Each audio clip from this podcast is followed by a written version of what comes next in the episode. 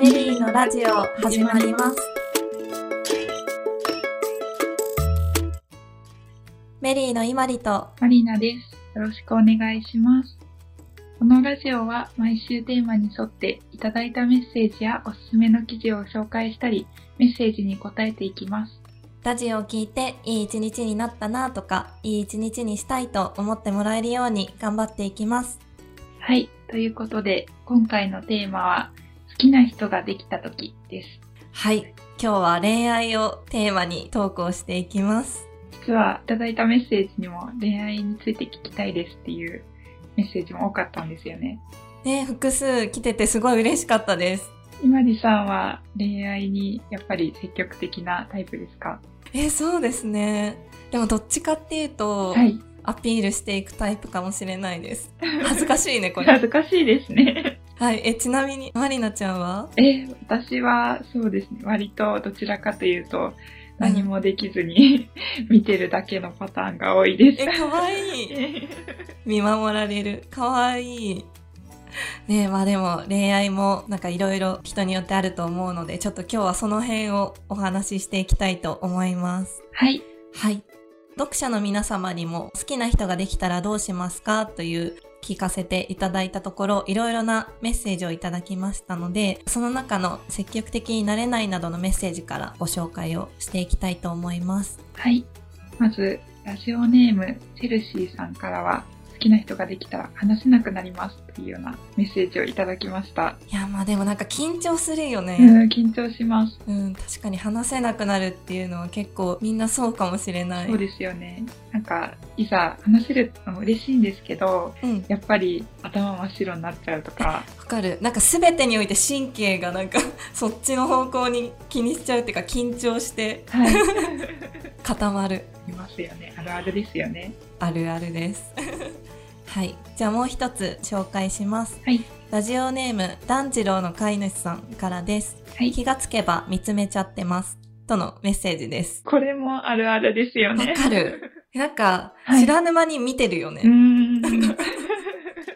そう、目で追っちゃうっていうか、うんなんか目で追っちゃってて、あ、もしかして私好きなのかもって、そこから自覚するとかもある気がします。わかるなんかクラスに好きな人がいたりとかするとなんかどこにいるんだろうって探すかうもーんそうですよね。なんかあれ今何してるのかなっていうのが気になって、はい。あれもしかしてみたいな、うん。あります ね。あるあるですあるあるです。はいはい。また、えっと、積極的になれるアドバイスが欲しいというメッセージも来ていました。はいラジオネームあみたんさんからは、好きな人が気になる人ができたとき、学生の時から社会人になった今でもいつもそうなってしまうので何とかしたいと思いご相談させていただきました。はい全く意識していない時は気にせず話しかけたりふざけ合ったり横を通ったりできるのですがちょっとでも意識しだすと話しかけるのにも勇気が必要になり横を通るだけで緊張してしまいまうすん好きな人に用があるわけではなくただ通るだけですしかし相手が背を向けている時や仕事中授業中絶対に目が合わないと分かっている時は横目でガン見してしまいますあ連絡先を交換しても同様で、お友達であれば気兼ねなく連絡することができるのですが、好きな人と意識しだすと、忙しいかな、連絡しても大丈夫かなと気になって連絡することができません。そんな面倒な自分を変えたいです。皆さんはどのようにして声を叶えているのでしょうか教えていただけると嬉しいです。というメッセージをいただきました。ーめっちゃえー、でもそうだよねわかるなんかそのちょっとでも意識すると嫌われたくないみたいな気持ちになってその連絡ですらはい。どうしようってなっちゃうよね、いや、まあ、本当にそうなんですよね。なんか昨日までは、あの、普通に何も気にせず話してたのに、うんなんか、もしかして好きかもって思った時に、思ってからは、なんかもう急に、緊張するというか、なんか目が合うだけで、なんかちょっと顔が固まる。うーん、で、それで、なんでしょう。うあ、んなんかバレないかなってすごいあ一人で焦るみたい な。わかるえやっぱりみんながなんかこの好きになったタイミングのこの行動っていうのは共通がありそうだよねいや、そうですようね。んちなみにはいなんかまりなちゃんだったらはい。なんかどういう行動をするうーん、なんでしょう。やっぱり直接話すのは本当に緊張するので、うん、 LINE とかで、うん、あとは、うん、LINE とかでちょっと、なんでしょう、勇気出して話しかけてみたりとか、ああーとは友達自体でうんちょっと関われないかなみたいな。え上手ですね。うんうんえじゃああみたんさんもなんかそのまりなちゃん のものを参考にしてみてほしいんですけどいただいたメッセージの中で行動を起こすっていう方も多数いてその解決に導けるようなメッセージをいただいたので紹介させてくださいはい。ラジオネーム粉ミルクさんからです相手に怪しまれずに相手の情報を得るために相手の友達同士の会話を盗み聞きしていますはい。友達の会話を聞いて相手の興味のある話や好きなものを知っておくことで直接話した時に話題がなくて困ることが減りましたし相手に気づかれずに自分磨きできると思いますまた恋愛の価値観を知りたい時は友達が彼氏と何々なんだけどと友達を話題に出してさりげなく聞いていますうん本人に知られたら恐ろしく惹かれますがガツガツ行くのはちょっとでも相手に近づきたい人には効果的かなと思ってますというメッセージをいただきました、うんえーすごい。なるほどってなった確かに会話の盗み聞きめっちゃいいうんね、いいですね。うんなんかそのはい。いなんかさりげなく相手のこと知れるのすごくいいかもしれないや、本当ですよね。うさんりげなく。ねあと何でしょう。価値観を知りたいときに、友達の話をして、さりげなく知るっていうのも、あ、なるほどって思いました。確かに自分のなんか私が思ってるっていうのをなんか知りたいってことを言えないことも多いから効果的だね、うん。いや、もうすごい。これは真似したいですね。真似したい。ぜひ。はいはい。 アミタンさんも。はいチャンスがあったらはい。話を聞いてみてください。はい。 あ、それから、えっと、声を叶えるために、ストーリーズなどの SNS でアピールしている方もいらっしゃったので、紹介していきます。はい。ラジオネーム、ししゃもさんからは、まずは相手を知る、LINE で設定されている音楽はまず聞いてみるというメッセージをいただきました。えー、LINE の音楽確かにうん設定してる人多いかもしれない。そうですよね。うん。確かに、これで好きな音楽とか知れていいですよね。ね、あ、この人こういうの聞くのか、みたいなのから、なんか私もこの人好きだよって、うんなんか言えそうだね。会話のきっかけにもなりそうです。ね、真似してその人の音楽聞いて、うんうんなんかその、なんだろう、次話すときに、うん、なんかこの曲おすすめだよって話振ったりとかもできそう。ああいいですよねう。 ん、素敵う。ん素敵です。じゃあちょっともう一つ、はいラジオネーム、モリーちゃんからです。はい。ほんの少しずつ会うたびに話す頻度を増やしてから、ストーリーに反応して DM で話して遊ぶ約束をする、とのことでした。なるほどいいですね。ストーリーズに反応なら、まあ、割と気軽にできますよね。わかるなんかこう消えるっていうね、はいあの24時間で、ちょっとメッセージは残っちゃうけど、はいなんか消えるっていうちょっと安心感で気軽にいけるかもしれない。そうですよね。別に何でしょうそれでメッセージが返ってこなかったとしても、うんそんなに気にならないというかわかるなんか LINE で返事が返ってこないのはすごいショックだけど DM だったらなんかまあこっちのこうなんかはいいいねと同じテンション、でいけるからうん、良これいいかもしれないさそうです。うんあと、ラジオネーム、うささんからも、彼のインスタのストーリーとかに反応したりするというメッセージをいただきました。うんうんやっぱりストーリーズの反応は効果的かもしれないですで ねすね。うんなんかあのーなんだろう男性って結構男の人とかうは、んうんなんかご飯はい。なんか行った時にあげてたりとかあとなんかちょっとした時にあげてるものとかでなんか美味しそうって反応もできるし確かに、食べ物の動向とかなら、うん、うんそうそうそう自分も反応しやすいですよね。うんその反応を自分からするのもなんかすごい頑張りたいけど今度はその自分のストーリーズにも反応してもらいたいなっていう気持ちにもならない、そうですよね。うん、自分だけじゃなくて、そうなんうんか相手からも見てほしいなみたいな、はい、 ありますよそうね。そううんはい。ということで、メリーにも自分のストーリーに反応してもらうための記事があるのでご紹介したいと思います。タイトルが、あざといストーリーで新たな恋をつかむ。反応したくなる一瞬を作って DM の受信待ちという記事になります。はい、まあ、皆さん結構ストーリーズも気軽に使えると思うんですけど、はい。なんかそのストーリーズを利用してうん好きな人とかが返信したくなっちゃうようなうんものをあげましょうっていう紹介されている記事になります。はい、具体的にそうですね。なんかちょっと自分の趣味を出したりだとか、実は本読むんですよっていうのをアピールするために本の投稿したりだとか、そういった、あとは誘ってもらうきっかけに、をちょっと意識してアンケート機能を使ったりだとかっていうような提案がされているので、ストーリーで彼からの反応が欲しいなって思った方は、ぜひチェックしてみてほしいです。はい、ぜひ質問スタンプでとか、まず始めやすいものも提案されているので、はい。ぜひ参考にしてほしいです。はい。概要欄に貼っておくので見てみてください。はい。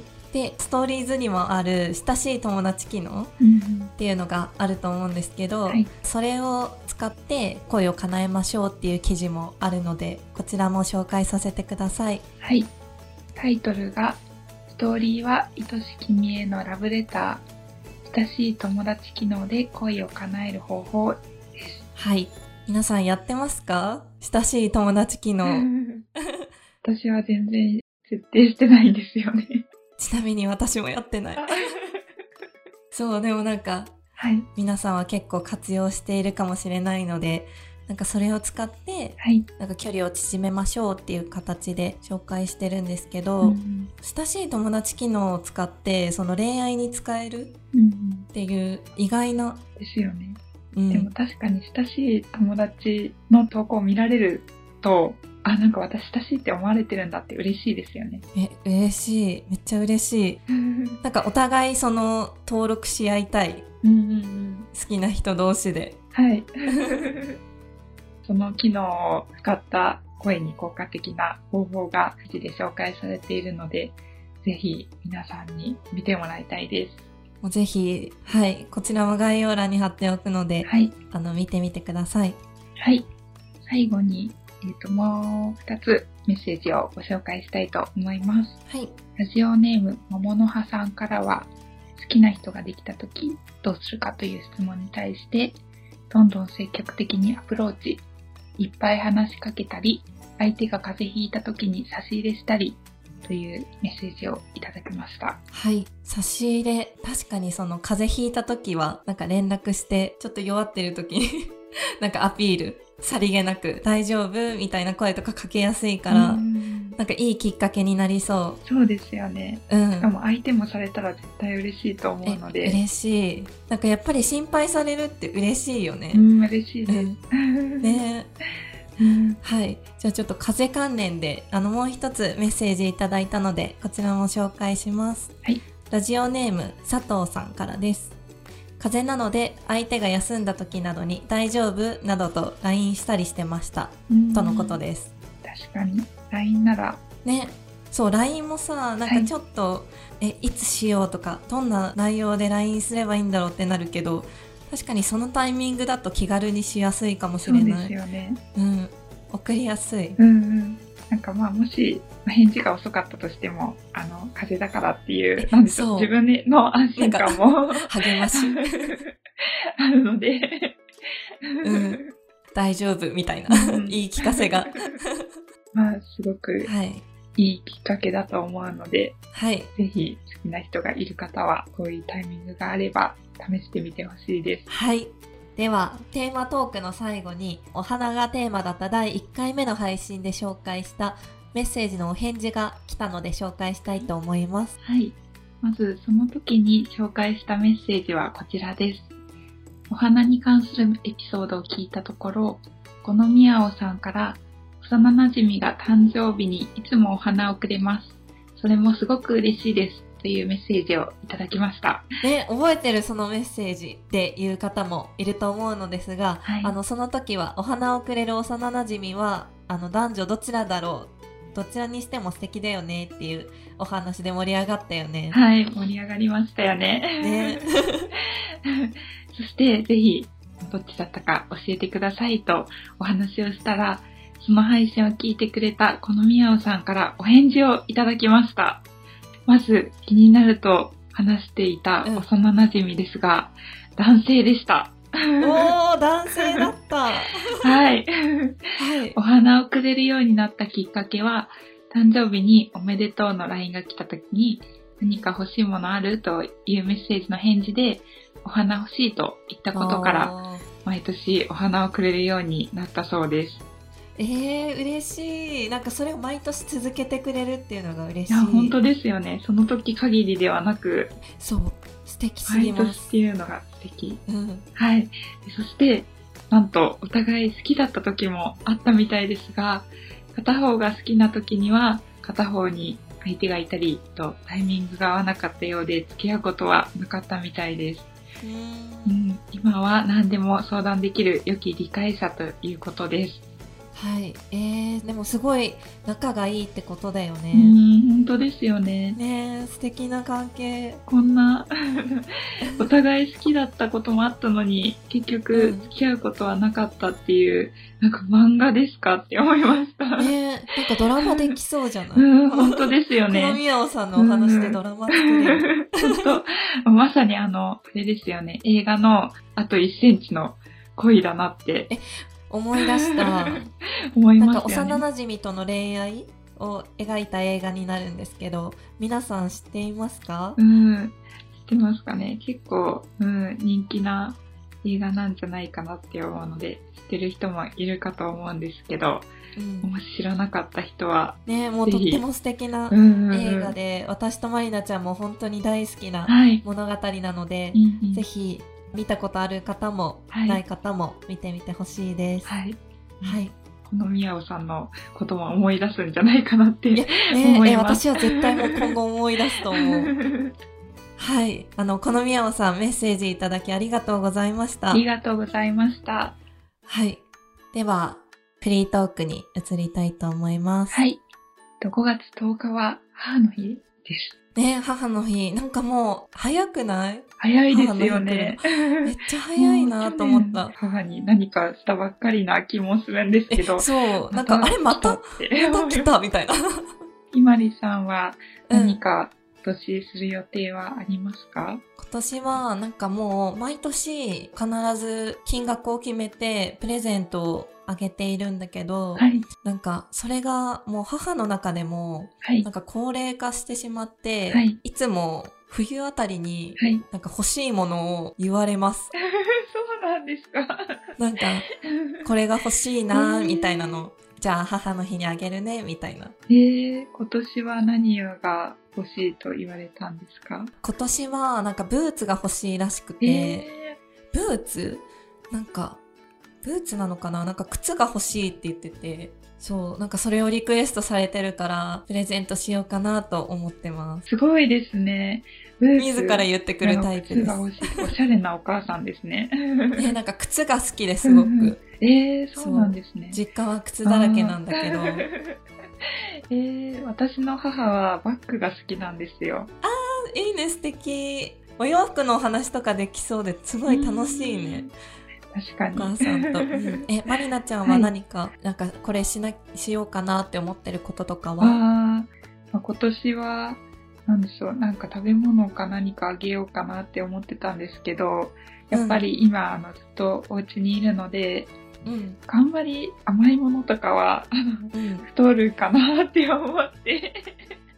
まあ、私の母は甘いもの大好きなんですけど、うんうーん、でもちょっとやめといた方がいいかなって思って、ちょっとヘルシーそうなおー何かを、食べ物 探しで、中です。はい。えー絶対喜ぶなんかそんな言葉で考えてくれ てはい、皆さんもあの母の日に何をしたかとか、もしよければメッセージを送ってもらえると嬉しいです。ぜひお願いしますでは今日のメリーのラジオはこの辺で終わりにしたいと思いますはい、今回も聞いてくださりありがとうございましたありがとうございました。次回以降のテーマに関するメッセージやラジオの感想をぜひ送ってくださいはい。